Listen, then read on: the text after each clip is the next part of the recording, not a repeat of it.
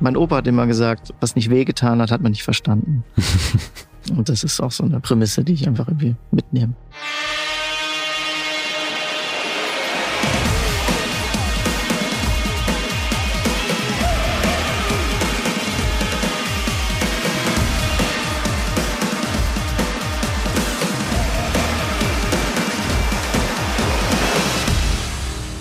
Klaus Morgenstern ist Fotograf aus Mannheim und Berlin und hat schon so einige Preise abgeräumt.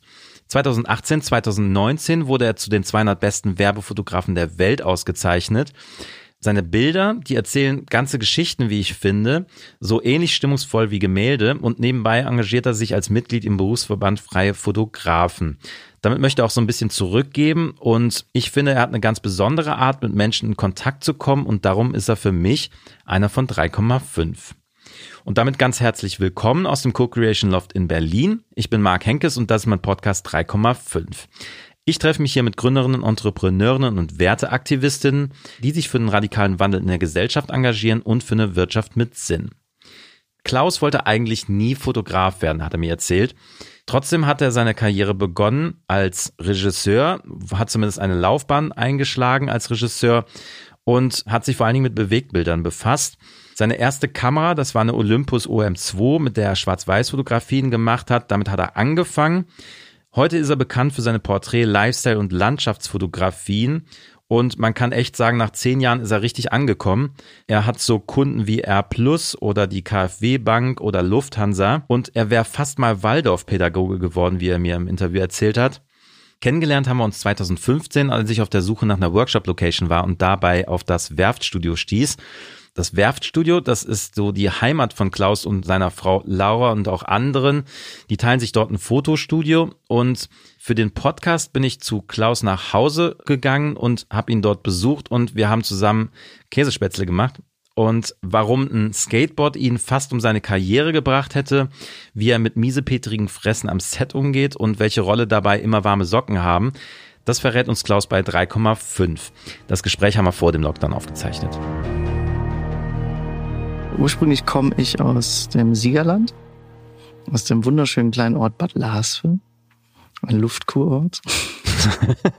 Mehr gibt's Was ist ein nicht. Luftkurort? Ein Luftkurort ist ein, äh, also jedes Städtchen, Dorf, Stadt in Deutschland, die ein Bad davor haben, also BAD, sind äh, zertifizierte Luftkurorte, wo halt die Luft besonders rein und schön ist und da sind früher die Leute zu Reha hingefahren, um dann halt sich von den Städten und der ganzen Umweltverschmutzung zu und dem Stress zu entziehen. Da habe ich meinen Zivildienst damals gemacht auch und habe mich dann in die weite Welt nach Pforzheim begeben zu meinem Studium. Bin von da aus nach Stuttgart, habe dann in Kaiserslautern gewohnt und bin dann 2012 nach Mannheim gekommen. Habe hier äh, Waldorfpädagogik studiert für ein halbes Jahr. Habe dann gemerkt, dass das Lehrersein nicht ganz das befriedigt, was ich gerne machen will im Leben, weil man doch eher ein spontaner Mensch ist und ich gerne auch dann einfach der Realität entfliehe und das mache, worauf ich jetzt Lust habe und morgen bin ich woanders. Was das wäre als Lehrer sehr schwierig geworden, glaube ich. Man hat dann genug Ferien, um das zu machen, aber dann ist man trotzdem gebunden an gewisse Zeiten und als Selbstständiger kann man halt jetzt sagen, ich bin raus. Mhm. Wie bist du denn damals zur Fotografie gekommen? Zur Fotografie gekommen bin ich zum Teil über meine Eltern. Ganz klassisch so. Habe eine analoge Kamera geschenkt gekriegt von meiner Mutter. Eine Olympus OM E2. Wie alt warst du da? Da war ich sieben. Hab meinen Eltern beim Schwarz-Weiß entwickeln in der Küche zugeguckt und habe irgendwie so verwundert geschaut, uh, Papier, Wasser, Bild, krass, verstehe ich nicht.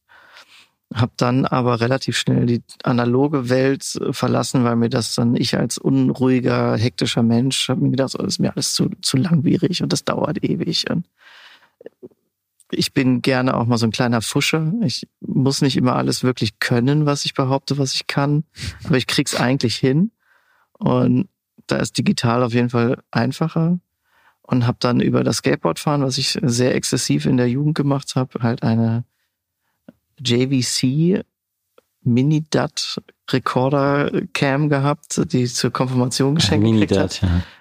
und habe dann halt die ersten Skateboard-Videos geschnitten mit iMovie und habe dann da angefangen zu machen und habe im Jahr 2002 den zweiten Platz beim Kangaroo Video Award in München gemacht. Als damals war ich, weiß ich nicht, 16, 15. Mhm. Und habe irgendwie gemerkt, oh, irgendwie ist das gar nicht so schlecht, was ich da für einen Quatsch mache. Das war so ein Online-Magazin, also irgend so ein geprintetes Magazin. Heute gibt es das ja fast nicht mehr. Mhm. Aber das war noch Druck. Daraufhin habe ich dann gedacht, ey geil, es macht einfach Spaß und Photoshop und der ganze Blödsinn und habe dann das Studium Fotodesign angefangen und habe gedacht, das ist jetzt so voll digital und jetzt geht's nach vorne. Bin dann da nach Pforzheim gegangen und dann hat der mein mein Prof mir am ersten Tag nach der nach dem Beginn eine analoge 4x5 Kassette in die Hand gedrückt und hat mir so ein schwarzes Negativblatt gezeigt und hat gesagt, okay, das ist die Kassette, das ist der Film, mach die Augen zu und das muss da rein. Und ich so, hm, was? verstehe ich nicht. Und er so, ja, das ist ein Film, der darf nicht belichtet werden. Das machst du nachher drüben in der dunklen Kammer und da ist einfach kein Licht drin. Und das ist dein Job für die nächsten zwei Jahre. Und da habe ich gedacht, okay, krass, fuck. und dann habe ich analoge Fotografie gelernt auf Großbild. Mhm. Jetzt hast du ähm, das Studium 2008, glaube ich, dann abgeschlossen, ne? Pforzheim. Wie ist dann für dich weitergegangen? Nach dem Studium habe ich dann in Stuttgart bei der Firma Recom gearbeitet. Das ist eine der führenden europaweiten Bildbearbeitungs, ähm, ich weiß gar nicht, ob man Agenturen dazu sagt, aber das ist eine Bildbearbeitungsfirma. Und da war ich dann Trainee und habe dann erstmal die ersten zwei Monate von den Bircher-Geschwistern die berühmten Wassertürme Scans alle staubfrei machen dürfen. Das waren 110 Stück. Mhm. Das hat mich jeden Tag acht Stunden gekostet. Wow. äh, habe am Anfang, hab, so nach, nach Tag drei bin ich dann zu meiner Arbeitskollegin gegangen und habe gesagt, Mensch, ist das hier nicht eigentlich so eine blöde Praktikantenaufgabe? Und sie hat mir dann gesagt, du, wenn du nicht da wärst, müsste ich das machen. Das ist ganz normal, das ist dein Job. So, das ist Bildbearbeitung. Die Hackordnung. Die, das ist halt so. so manch, man, es ist nicht immer Porsche und so das tolle irgendwas, sondern manchmal verdienen Firmen halt auch mit solchen Sachen einfach ihr Geld und es ist wichtig und das war Kulturförderung im Nachhinein, also dass man halt Fotokultur restauriert und das war natürlich so eine Wertschätzungsgeschichte, die mir damals nicht bekannt war für mein Wahrnehmen, weil ich habe nur gedacht, oh, jeden Tag nur Schwarz-Weiß-Bilder angucken und auf 300 Prozent durchsuchen und oh, Fleißarbeit. Wie gesagt, ich bin dann gerne auch manchmal so ein Fuscher und will dann Sachen schnell erledigt wissen und deswegen mache ich heutzutage auch die Bildbearbeitung nicht mehr selber, obwohl ich es könnte. Aber das ist mir zu langwierig. Ich will dann zum nächsten Schritt weitergehen. Du arbeitest ja auch mit anderen Fotografen zusammen. Ist das jetzt auch etwas, was du dann von der anderen Seite betrachtest und sagst, das gehört jetzt auch irgendwie dazu, wenn jetzt jemand bei dir anfängt oder noch relativ unerfahren ist, dass er die Erfahrung dann auch machen muss, die du gemacht hast? Also ich gucke natürlich schon, dass wenn, äh, wenn ich Praktikanten habe oder irgendwie Langzeitassistenten, die dann auch bei mir bei uns im Studio arbeiten, dass ich denen manchmal auch so ein bisschen so eine kleine Falle stelle und gucke, ob die bereit sind, irgendwie zu arbeiten und die zehn Prozent mehr zu geben. Aber grundsätzlich versuche ich eigentlich fair zu bleiben und bin jetzt nicht so ein Verfechter von, der muss jetzt irgendwie alles durchlaufen, was man im Leben machen kann. Aber gewisse äh, Scheiterprozesse sollte jeder mitnehmen, um einfach auch in, an sich selbst zu wachsen. Und von daher es gibt Dinge, die muss man einfach tun und da bin ich auch keiner, der dann Leute davor schützt und zu sagen, ja, der ist noch so jung oder der ist so unerfahren, der muss das nicht. Der, der darf dann auch gerne mal scheitern und es nicht hinkriegen. Also ich erkläre auch nicht immer alles sofort voll. Also Assistenten haben von mir auch Lampen kaputt gemacht, weil ich halt nicht gesagt habe, wie es genau funktioniert. Weil ich halt darauf vertraue, dass die Menschen vielleicht manchmal so ein bisschen technisches Verständnis mitbringen was dann manchmal halt schief geht und dann wird irgendeine Schraube nicht zugedreht, dann wird der Lampenkopf gedreht und dann macht's BAM und dann fliegt das Ding halt durch die Gegend. Mhm. Aber dafür bin ich versichert und das ist dann mein Job halt, das einfach auch irgendwie lieber so beizubringen, als theoretisch zu erklären.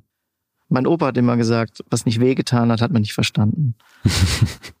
und das ist auch so eine Prämisse, die ich einfach irgendwie mitnehme. Mhm. Und diese, diese Enttäuschungsprozesse, die du genannt hast, dieses Scheitern, Hast du da Beispiele für, die du am Anfang gemacht hast, als du noch angestellt warst? Also als ich scheitern als Angestellter, Also was ich gelernt habe im Leben über gewisse Dinge ist, dass man manche Sachen einfach für sich behalten sollte. Man sollte nicht seinen Vorgesetzten immer alles erzählen, was man irgendwie denkt. Weil mein Arbeitsverhältnis dann bei einer gewissen Situation irgendwann auch mal beendet wurde, weil ich nur gesagt hatte, ich überlege zu studieren. Und dann wurde gesagt, gut, wenn du das möchtest, dann du hast noch genügend Resturlaub und dann kannst du gehen. Fand ich in dem Moment sehr, äh, fand ich nicht so schön. Im Nachhinein war es genau das Richtige, weil sonst hätte ich mich vielleicht festgefressen und dann wäre ich Bildbearbeiter für immer und ewig gewesen. Und das war einfach auch nicht meine Stärke. Mein, meine Kernkompetenz lag definitiv einfach auch woanders. Mhm. Und als das passiert ist, bin ich dann nach Kaiserslautern gegangen mit meiner damaligen Lebenspartnerin und habe da ein Studio gegründet. Momo Fotodesign hieß es was äh, am Ende der perfekte Moment war, um einfach alle Fehler zu machen, die man im Leben machen möchte, ohne dass es irgendjemand im Nachhinein mitkriegt. Ja, zum Beispiel. Ich habe eine Fotostrecke für eine Bodenbelagsfirma gemacht. Sie haben so Estrichböden gemacht.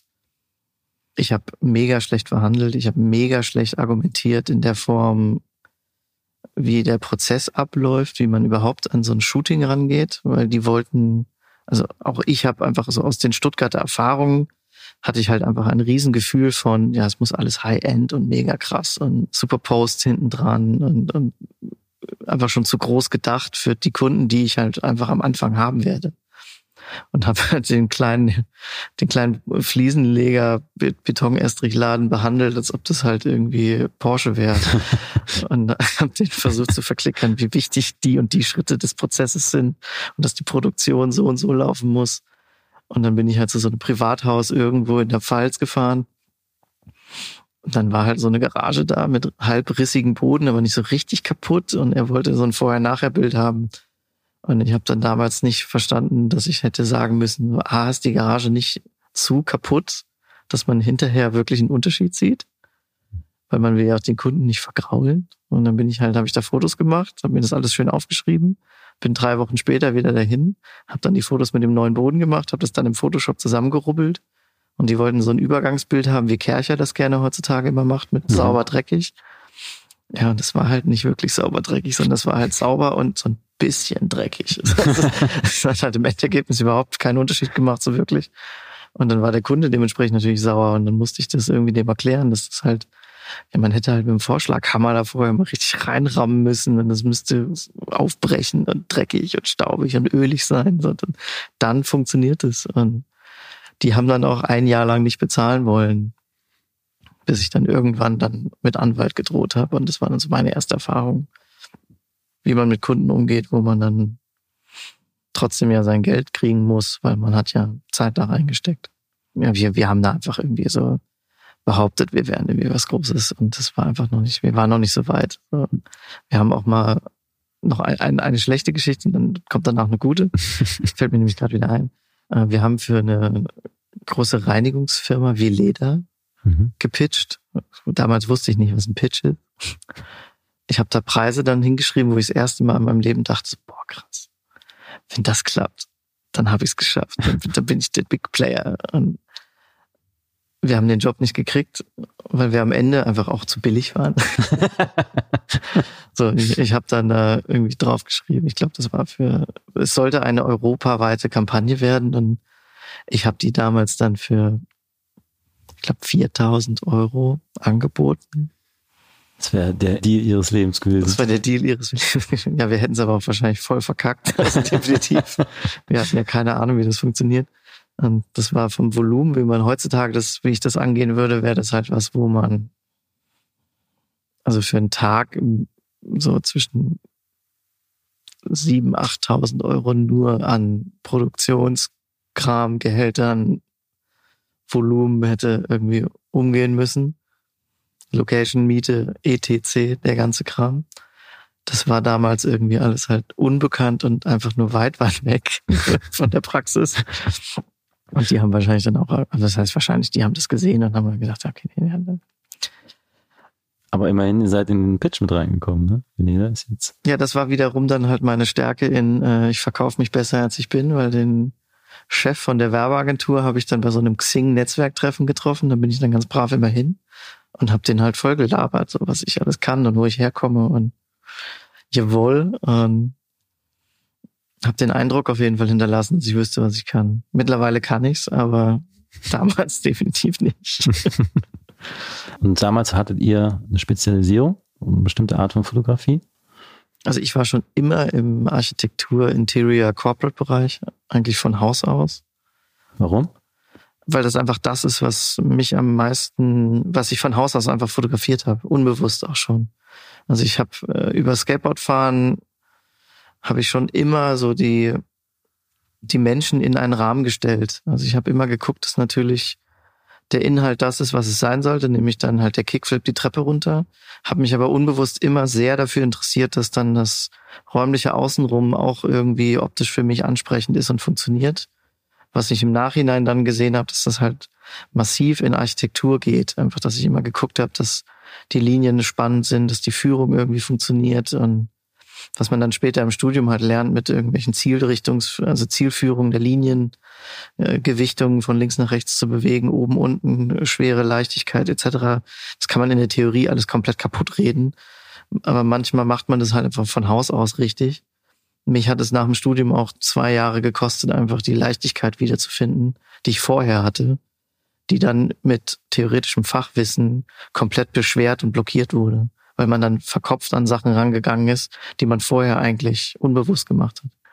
Dann wollte ich da einfach auch nicht mehr sein und konnte, musste da weg und habe dann irgendwie so die erste kleine Sinnkrise gefunden und habe dann gedacht, so ich mache jetzt irgendwas anderes und habe dann das Waldorfstudium für mich entdeckt und habe gedacht, so, ey, das ist irgendwie eigentlich eine echt interessante Geschichte. Also meine Eltern sind beide Lehrer äh, an, an staatlichen Schulen, aber ich, ich bin Legastheniker und habe immer gedacht, so, äh, Gibt es nicht doch irgendwie vielleicht bessere Sachen als das, wie ich das erfahren habe, mit allem äh, Guten und Schlechten, wie es irgendwie stattgefunden hat? Und habe dann die Waldorf-Geschichte für mich entdeckt und habe gedacht, so eigentlich ist es gar nicht so verkehrt. Und habe mich dann da beworben und habe dann da einen Platz gekriegt an der Hochschule und habe dann ein halbes Jahr lang halt äh, Waldorfpädagogik äh, Klassenlehrer eins bis acht mit äh, Schwerpunkt Sportunterricht gemacht und übernommen und war da grundsätzlich sehr happy, einfach mal so ein halbes Jahr eine Auszeit zu machen und was komplett anderes zu tun. War das dann als Auszeit auch gedacht oder hast du dir überlegt, einen ganz neuen Weg einzuschlagen? Also am Anfang war das schon die Idee, einen neuen Weg einzuschlagen, aber war nie so richtig überzeugt in der Grundlinie. Aber auf der anderen Seite habe ich gedacht, ja, mein Studium war nicht staatlich anerkannt, was ich halt vom Fotodesign hatte und habe dann immer so meine Großeltern reden hören, so eine Ausbildung im Leben, die auch was bringt als Backup, kann ja nicht schaden. Und so Lehrer ist natürlich ein Spitzen-Backup, was man so halt dann in zwei Jahren irgendwie nachholen kann. So. Und da habe ich gedacht, das ist gar nicht so doof vielleicht. Das Beste an diesem ganzen Auszeitthema war eigentlich, dass nach vier Monaten kam der erste Praktikumspunkt. Da Waldorf weltweit vertreten ist, habe ich damals direkt schon gesagt, ich habe keinen Bock nach Kassel zu gehen oder nach Stuttgart oder nach Hamburg oder irgend so ein Blödsinn, sondern äh, habe dann gedacht, okay, was ist denn, wenn ich jetzt sagen würde, ich hätte gern mein Praktikum an der Schule in Amerika gemacht? Und dann kam mein Mentor auf mich zu und hat gesagt, natürlich kannst du das machen. Wenn du jemanden findest, der dich nimmt, hau rein. Habe ich gesagt, ja, cool. Und äh, happens to be, mein Cousin lebt in Los Angeles und dann habe ich den angerufen und gesagt, du, hättest du ein Problem damit, wenn ich vielleicht demnächst für drei Monate bei dir auf der Couch penne? Und hat er gesagt, na klar, kannst du machen. Was hast du denn vor? Ich so, ja, warte mal, ich rufe dich in, in zwei, drei Tagen nochmal an. Und dann habe ich eine Waldorfschule in Sherman Oaks gefunden und habe dann mit, dem mit der Zeitumstellung das hingekriegt, die dann auch mal zu erreichen. Und dann ähm, habe ich da die Stelle gekriegt. Glücklich, wie ich immer bin und wie gut ich mich verkaufen kann. Und dann war ich in Sherman Oaks auf der Waldorfschule und habe dann da irgendwie die Kinder unterrichtet und habe dem Kinder dem Unterricht gefolgt und habe dann da alles schön mitgeschrieben. Das habe ich genau zwei Wochen gemacht von drei Monaten. Mhm. Und dann habe ich gemerkt, ah, fotografieren ist eigentlich auch ganz cool. Das hat man ja auch mal gelernt. Man hat auch eine Kamera dabei. Und dann bin ich losgezogen und habe irgendwie Fotos gemacht. Und das ist natürlich auch ein schönes Pflaster gehabt, ne, in Los Angeles, oder? Ja, ist auf jeden Fall mal was anderes als alles, was man halt so irgendwie zu Hause gesehen hat. Das war auch das erste Mal, dass ich überhaupt nach Amerika gefahren bin.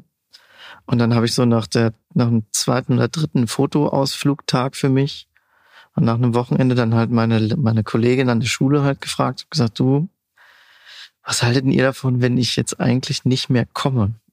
Ich würde gerne doch meine Ursprungsberufung irgendwie wieder aufsuchen und ein bisschen mehr fotografieren und irgendwie solche Sachen machen.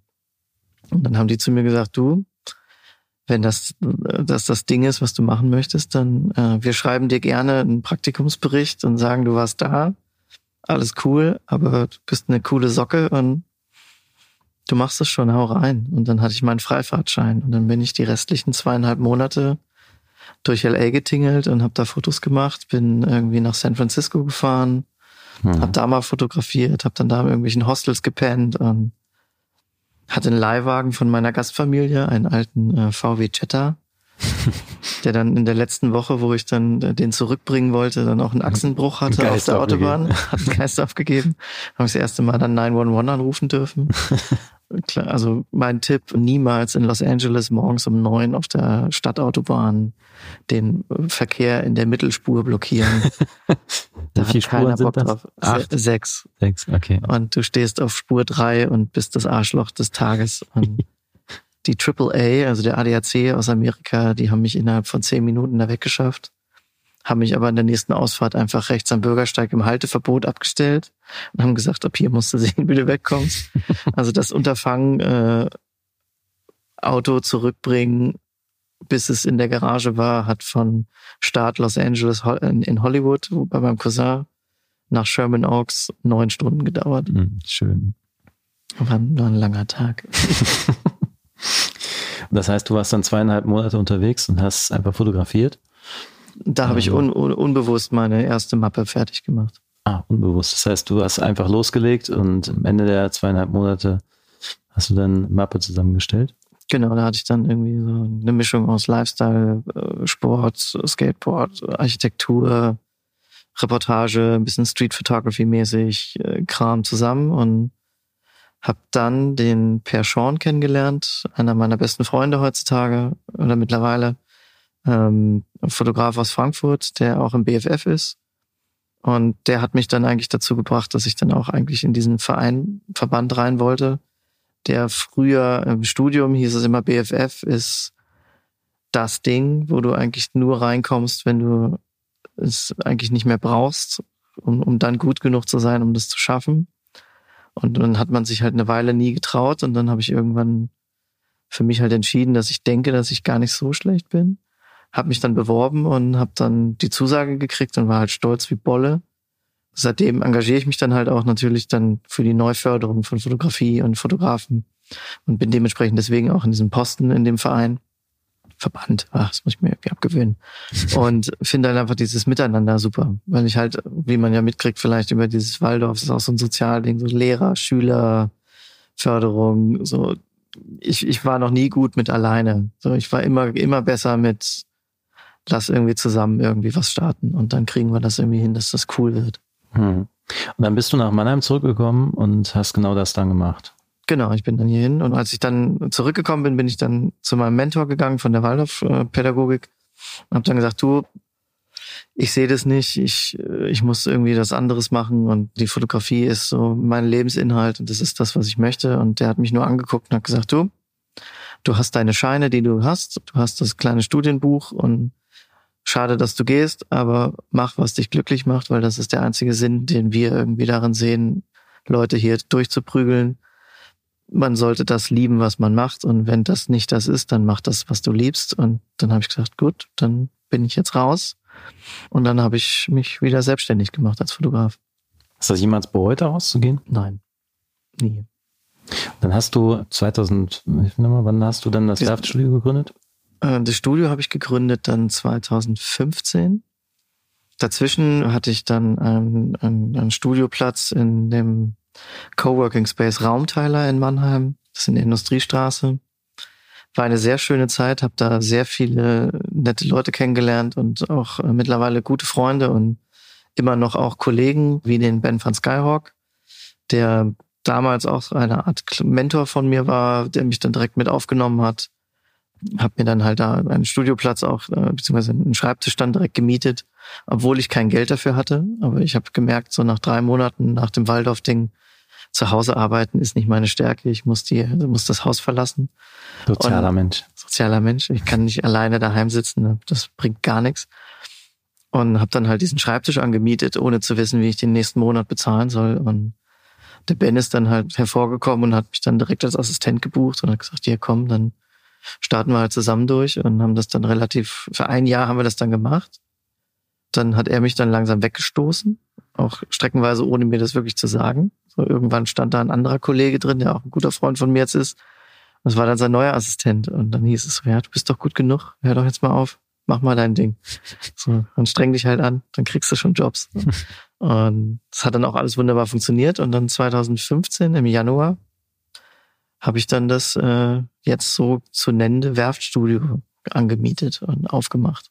Also das Studio angemietet habe ich als alleinstehender Fotograf, habe zu dem Zeitpunkt aber meine jetzige Frau schon als äh, Freundin haben dürfen, äh, welche auch Fotografin ist und habe dann relativ schnell mit ihr im, in den Gesprächen äh, festgestellt, es doch irgendwie ganz geil wenn man nicht alleine da rumhockt.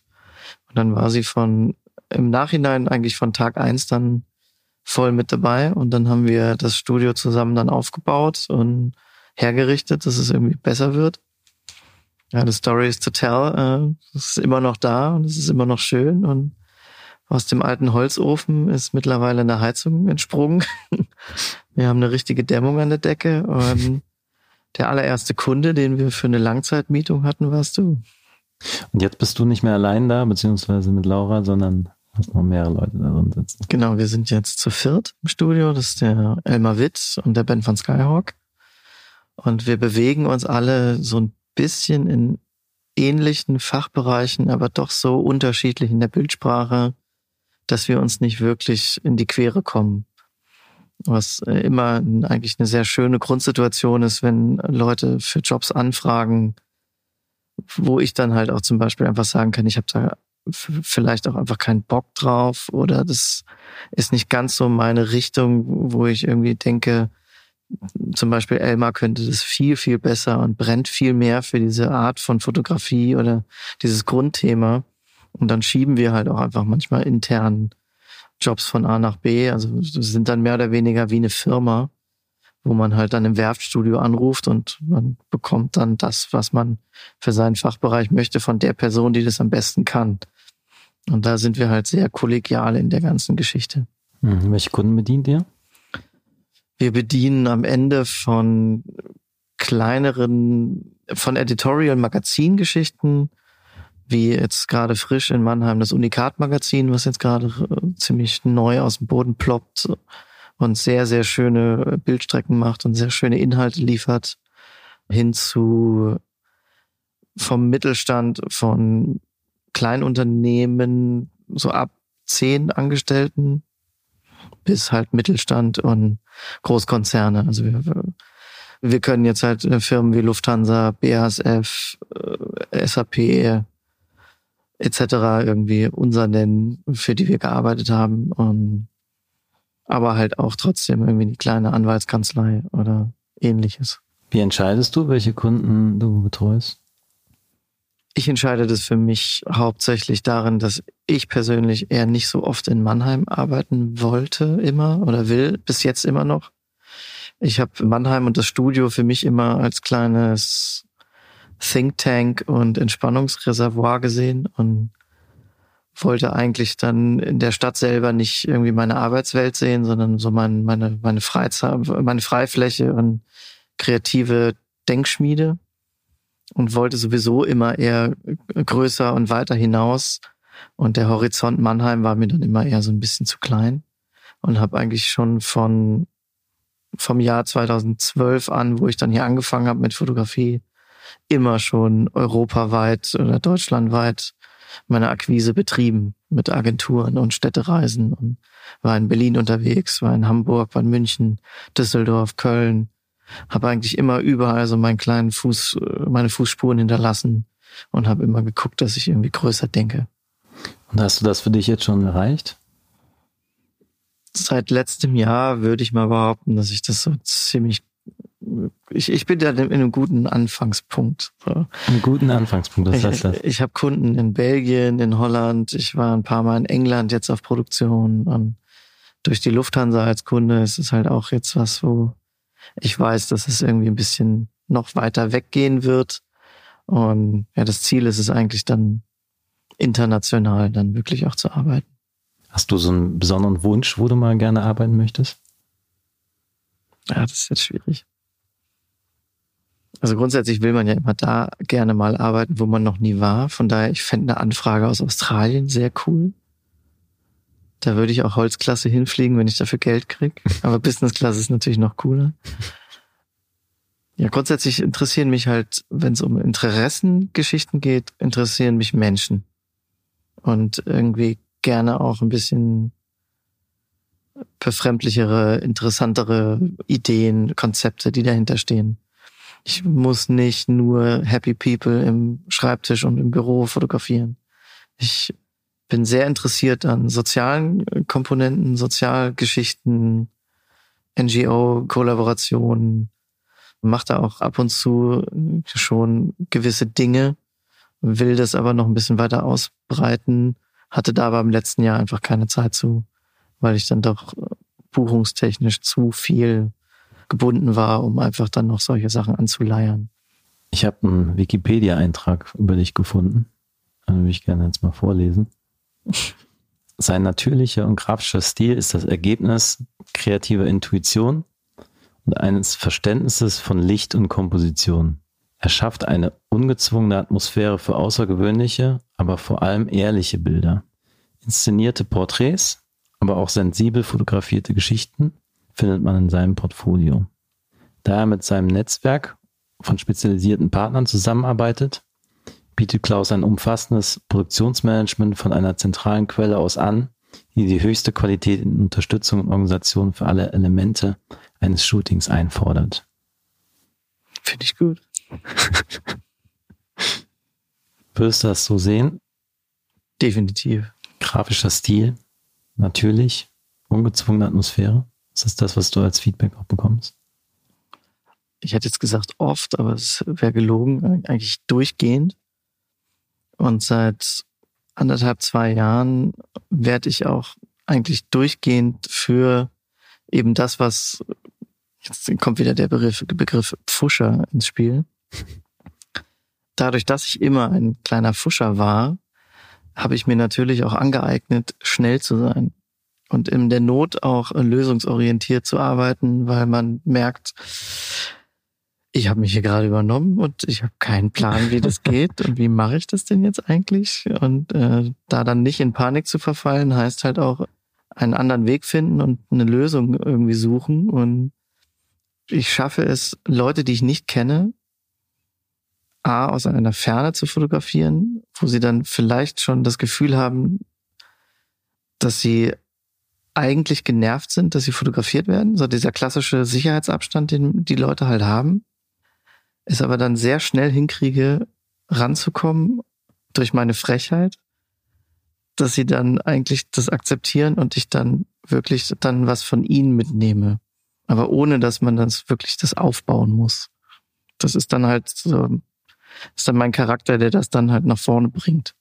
Wenn du dann fünf Tage am Stück shootest, ist das etwas, das dir sehr leicht fällt oder hast du da Tage, wo du sagst, ähm, boah, ich könnte es dran geben? Das ist immer die Frage, wenn man einen das fragt. Am Anfang der fünf Tage ist das alles total leicht.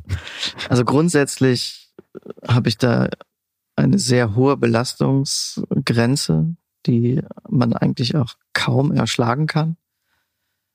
Ich habe für mich festgestellt, dass ich habe vor allem im letzten Jahr regelmäßig so immer so vier, fünf Tagesjobs gehabt, was vorher nie so wirklich der Fall war. Und Tag drei ist immer so ein Kerntag, wo so, also die Tage in diesen Produktionsphasen sind meistens dann 16, 17 Stunden lang. Und äh, ab Tag drei ist dann immer so nach Stunde neun.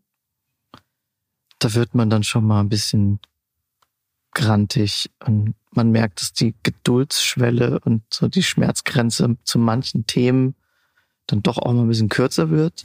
Das merkst nur du an dir selber oder merkt der Kunde das dann auch oder dein Mitarbeiter? Im Laufe des Jahres habe ich festgestellt, dass ich das irgendwann nicht mehr verstecken konnte und dass dann die anderen das auch mitgekriegt haben. Aber noch habe ich die Kuh immer vom Eis gekriegt. Aber man merkt schon, also man wird dann schon manchmal ein bisschen schnippisch. Aber grundsätzlich funktioniere ich unter Stress eigentlich besser als ohne. Dementsprechend so das richtige Gefühl der Erschöpfung kommt dann eigentlich immer erst am Abend. Nach dem Kundenessen oder ohne Kunde dann mit dem Team geht man dann halt nochmal essen. Das ist mir immer wichtig, dass man nach solchen Produktionstagen dann nochmal alle zusammenholt, auch nochmal so eine kleine Feedbackrunde macht, so irgendwie spricht, was ist gut gelaufen, was ist schlecht gelaufen. Auch wenn ich dann mal meinen schlechten Tag hatte, und einen Assistenten mal irgendwie schief angeschrien habe und gesagt habe, Alter, geht gar nicht und was soll die Scheiße und äh, dann entschuldige ich mich auch eigentlich zu 90 Prozent am Abend, es sei denn, es war irgendwas, wo er dann im Nachhinein mich noch dumm anmacht und sagt, warum hast du das? Und dann sage ich, ja, weil du einfach bescheuert bist. So, man, das ist ja dann auch so ein bisschen Familienleben so am Ende. Und da gucke ich halt immer, dass das abends irgendwie eigentlich alles geklärt ist, dass man, wenn man dann ins Bett fällt, dass man dann am nächsten Morgen auch wieder frisch aufstehen kann und dass da keine schlechten Vibes irgendwie vorhanden sind. Weil es gibt nichts Schlimmeres, als wenn man mit einem Team unterwegs ist, wo stille, stille Post gespielt wird und irgendwas richtig im Argen ist. Weil das, das potenziert sich dann am Ende hoch. Wie würdest du dich selbst bezeichnen? Egozentrisch, selbstverliebt und der größte Freund von anderen Ideen. Und Enthusiast für alles, was die anderen vorhaben. Das eigentlich zu 90 Prozent geil zu finden. Wow, das ist eine sehr interessante, spannende Kombination eigentlich, ne? Sehr ich-bezogen auf der einen Seite, auf der anderen Seite doch sehr ähm, mitfühlend, empathisch irgendwo. Ja, das ist so der, der, der Fluch meines Lebens. Der Fluch, wie meinst du das? Also man kennt es ja, wenn man anderen Menschen einen Ratschlag gibt, dann fällt es sehr leicht, irgendwie zu reden. Und ich finde es immer super, wenn andere Leute, denen man irgendwas gesagt hat, das dann umsetzen und das dann auch klappt. Das ist ein sehr, sehr befriedigendes und wunderschönes Gefühl. Und dann guckt man sich manchmal dann abends im Spiegel an und denkt sich, warum machst du das eigentlich nicht selber so, wie du das eigentlich gerade wieder gesagt hast? So, macht es doch einfach mal, also dann klappt es auch. so, man tritt anderen Leuten super in den Arsch, aber das selber dann für sich zu machen, ist halt immer nicht so einfach. Ja, grundsätzlich, ich gebe halt immer gerne mein Herzblut für, größer gedachte Dinge einfach her. Mhm. Deswegen auch diese Verbandsarbeit einfach auch zum Beispiel. Das ist ja ein Ehrenamt und das ist, ich krieg, da kriegt da ja kein Geld für und ich steck da im Monat mindestens vier Tage rein und am Jahresende ist das halt auch einfach ein Haufen Zeit und theoretisch auch Geld. Aber ich krieg da für meinen Begriff, nehme ich da so viel raus und auch so viel Erfahrung, weil ich dann einfach gezwungenen Umgang mit anderen Fotografen habe. So, das, ich lerne da für mich einfach auch so viele Dinge, die ich so nie mitkriegen würde. Hm, was zum Beispiel? Grundsätzlich ist in der Fotografie diese Ellenbogengesellschaft, keiner redet über Geld. Keiner redet über irgendwelche Kunden. Mit, und wenn man dann eine Anfrage hat von irgendeiner größeren Agentur und einem größeren Kunden und hat keinen Plan, was macht man? Früher habe ich dann damals schlecht gepitcht, schlecht kalkuliert und keinen Plan gehabt und A, den Job nicht gekriegt und B, am Ende auch eine schlechte Reputation abgegeben, weil mhm. die Leute merken, dass du keinen Plan hast. Ja. Und da ist dann sowas wie der BFF. Dann, ich, ich habe dann, ich weiß noch, vor vier Jahren habe ich eine Anfrage von einer großen Lebensmittelkette gekriegt, was am Ende einen, äh, also der Job hat überhaupt nicht stattgefunden, weil die sich komplett übernommen haben. Die wollten aus jeder Filiale in jeder Stadt irgendwie ein Foto von der Sehenswürdigkeit haben. Und man sollte das dann vor Ort fotografieren, ohne Menschen mit Bildbearbeitung und das aber in einem Jahr durcharbeiten. Und da wärst du viel rumgekommen. Ich habe das mal ausgerechnet für die Agentur in den ersten Gesprächen, als die Anfrage kam. Das war dann eigentlich äh, im Nachhinein habe ich gesagt, Leute, das ist eigentlich euer Scheißjob, das irgendwie durchzudenken. So, ich hätte fünf Städte an einem Tag machen müssen. Und ich hätte vorgestern am 1. Januar anfangen müssen. So, dann hätte ich es bis zum 31. Dezember in einem Jahr geschafft. Was am Ende bedeutet hätte, ich hätte fünf Fotografen anstellen müssen und eigentlich ein Team bilden und man muss dann ja, eigentlich äh, repräsentantenmäßig, projektorientiert groß denken und das irgendwie so umsetzen. Und da habe ich dann halt einen Kollegen aus BFF angerufen und habe gesagt, du, ich habe noch nie so einen Kunden und so eine Projektgeschichte irgendwie gemacht. Wie würdest denn du das machen? Und da habe ich dann das erste Mal das Wort A-Kontozahlung gehört. Was würdest du sagen, womit kommst du schon ganz gut zurecht und wo hast du noch deine Probleme? Also wo ich definitiv Probleme habe, ist größere Projekte, die länger als halt irgendwie eine Woche laufen, zu koordinieren und das dann so im Rahmen zu halten. Dafür gibt es aber dann wiederum auch halt äh, Fotoproduktionen, die einem da wunderbar den Rücken stärken und es dann übernehmen. Und da habe ich dann auch das Glück, Leute zu kennen, die das wunderbar machen. Was für dich das Wichtigste bei der Arbeit? Gute Laune, gute Laune, gute Laune. Ich äh, habe keinen Bock auf miese, petrige Fressen am Set. ich, ich, ich, achte daraus, dass du da schon die Erfahrung gemacht ja, hast. Ich achte massiv darauf, dass ich mit Leuten arbeite, die Bock haben. Leute, die ich irgendwie auch eigentlich zu 90 Prozent kenne. Ich habe selten neue Assistenten am Set, die ich nicht kenne. Also wenn, dann habe ich mit denen vorher einen Test gemacht oder eine freie Arbeit fotografiert. Ich liebe Know-how. Ich liebe Leute, die auch mehr Ahnung haben als ich und die mir dann auch im Notfall mal einen kleinen Nackenschlag geben und sagen, hast du das nicht gesehen? Mach das doch so. Also es ist immer ein Teamding. Ich, ich bin kein Freund von, wir arbeiten in der Form, dass ich bin der Chef und ich habe das alles erfunden und äh, das Rad irgendwie gesehen und das ist immer eine Team-Building-Effort-Geschichte. Es muss aus dem großen Ganzen entstehen. Und dann wird's auch was Gutes. Hast du sowas wie einen kreativen Prozess? Ich glaube schon. Da müsste ich jetzt aber ein bisschen mal in mir selber graben gerade. Theoretisch ist mein kreativer Prozess der, dass ich, also zum einen halt oft natürlich, was man jetzt schon öfter gehört hat, Dinge anfange, wo ich nicht unbedingt weiß, was ich tue. Was aber am Ende halt ein riesen Fun Fact für mich ist und einfach Spaß macht. Ansonsten sehe ich für mich Fotografie oft wie also zum einen wie Gemälde von großen Landschaften. Also man ist eher erstmal weit weg und ich begebe mich dann immer mehr ins Detail rein, was dann wiederum so diesen Grundpunkt von Bildbeschreibungen angeht. Ich fange gerne außen an und gehe dann immer mehr ins Detail rein. Also ich bin keiner, der sofort irgendwie die, die Feder oder die Nadel im Heuhaufen gesehen hat. Ich suche die und finde die auch, aber ich muss halt das Suchen irgendwie anfangen. Was bedeutet dir deine Kamera? Boah, eigentlich nix. Das ist Mittel zum Zweck. Das ist eine schöne technische Spielerei, aber mehr nicht. Womit würdest du sonst arbeiten? Bleistift und Papier, aber ich habe zu lange nicht mehr gemalt. Okay. Und das dauert, glaube ich, ewig. Vor allem das Reinzoomen dann. Ja, das, das, ist, das ist eine Frage der Auflösung. Gibt es irgendwas, was dich in gewisser Weise inspiriert?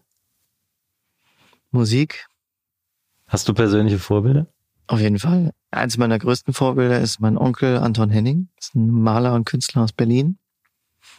Äh, der aber auch in sich im, im Videobereich und in der Fotografie austobt. Und ist auch einer meiner Inspirationspunkte als Kind schon gewesen, warum ich überhaupt irgendwie so diesen Bereich als Beruf irgendwie auch wahrgenommen habe. Weil, ich sag mal, grundsätzlich echte Künstler sind wir alle, ne? Aber wirklich davon leben können, ist ja dann auch ein anderes Thema. Und er hat es halt geschafft, ein sehr, sehr gutes Leben mit seiner Familie irgendwie aufzubauen. Und ähm, schafft es regelmäßig auch seinen Stil irgendwie neu zu definieren und bewegt sich halt in allen Lebenslagen und in allen künstlerischen Bereichen. Einfach mal googeln. Anton Henning. Das ist sehr zu empfehlen. Hast du sonst noch persönliche Mentoren?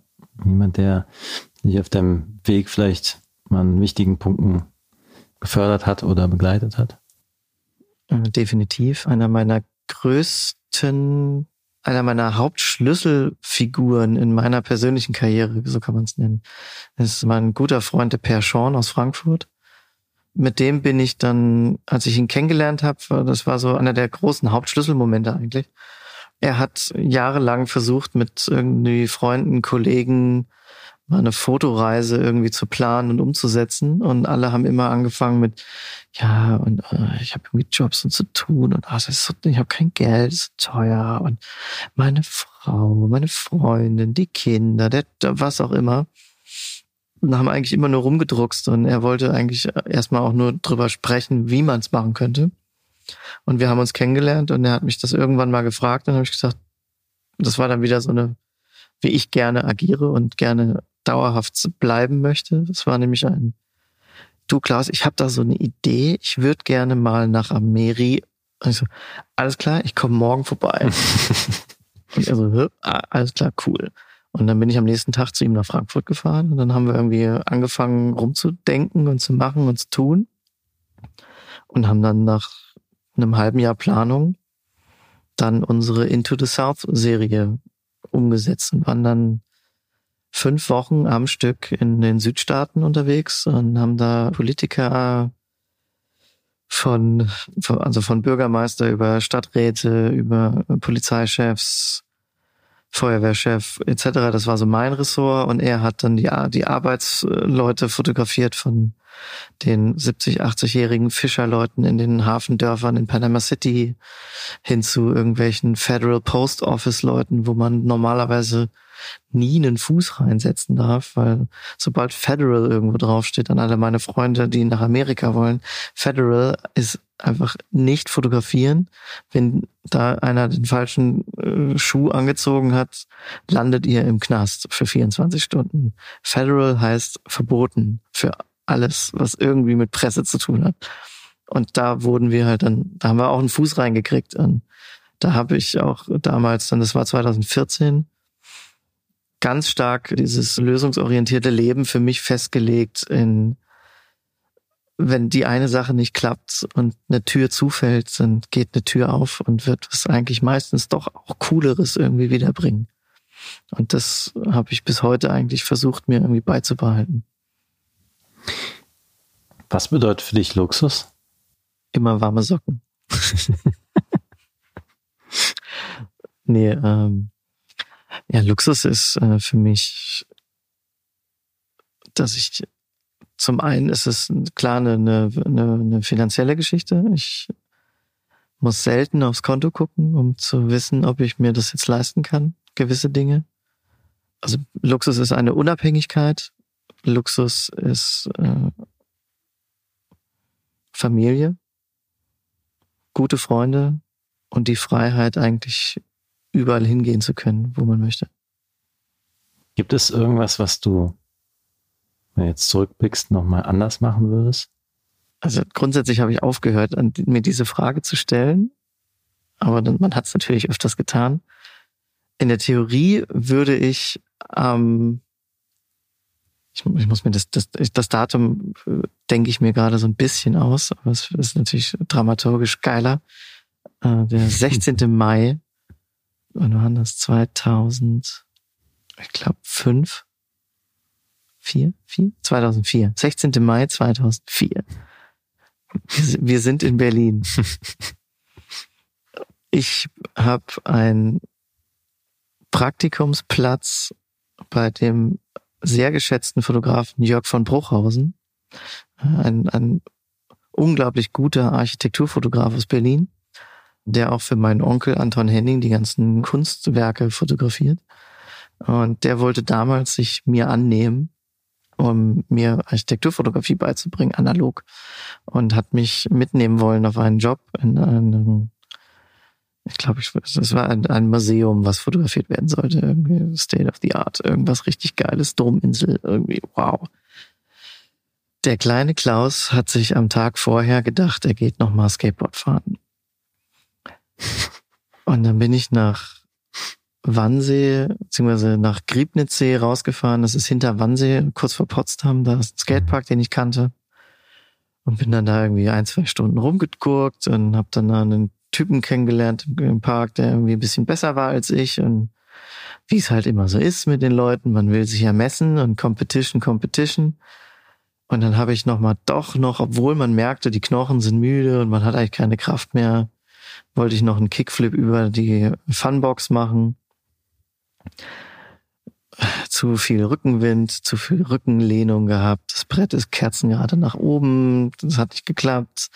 Bei der Landung mit dem Fuß aus halt dann dementsprechend anderthalb Metern Sprunghöhe voll auf die Tail.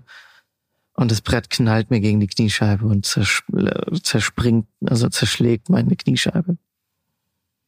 Ich konnte nicht mehr laufen. Ja. Fuck. So.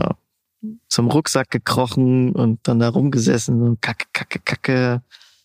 Mein Vater angerufen, so, ey, ich komme alleine nicht mehr zurück, kannst mich bitte abholen. Das ist hier gerade nicht so geil. Und also ja, was ist? Ich sage, hier, Knie ist Marsch, scheiße, muss hier weg. Dann holt er mich ab, ich fahre nach Hause, mein Onkel ist Arzt, guckt sich mein Knie an, sagt, hm, ja, das dauert jetzt eine Weile, bis das wieder heile ist. Und dann ist ich so, ja, scheiße. Und ich so, Vater, was machen wir denn mit morgen? Er so, ja, was ist denn? Ich so, ja, ich habe doch morgen da diese Assistenz. Und er so, ja, musst du halt anrufen. Und ich so, ja, kannst du das nicht machen? Man will sich das ja dann nicht geben, ne? Und dann war dann auch so ein Moment des Erwachsenwerdens, so er musste halt den Job absagen. Und dann ist der nette Kollege aber nicht ans Telefon gegangen und dann habe ich auf die Mailbox sprechen müssen. Und dann hat er mich kurz danach auf dem Handy zurückgerufen, war stinksauer, weil es war dann halt auch abends um acht.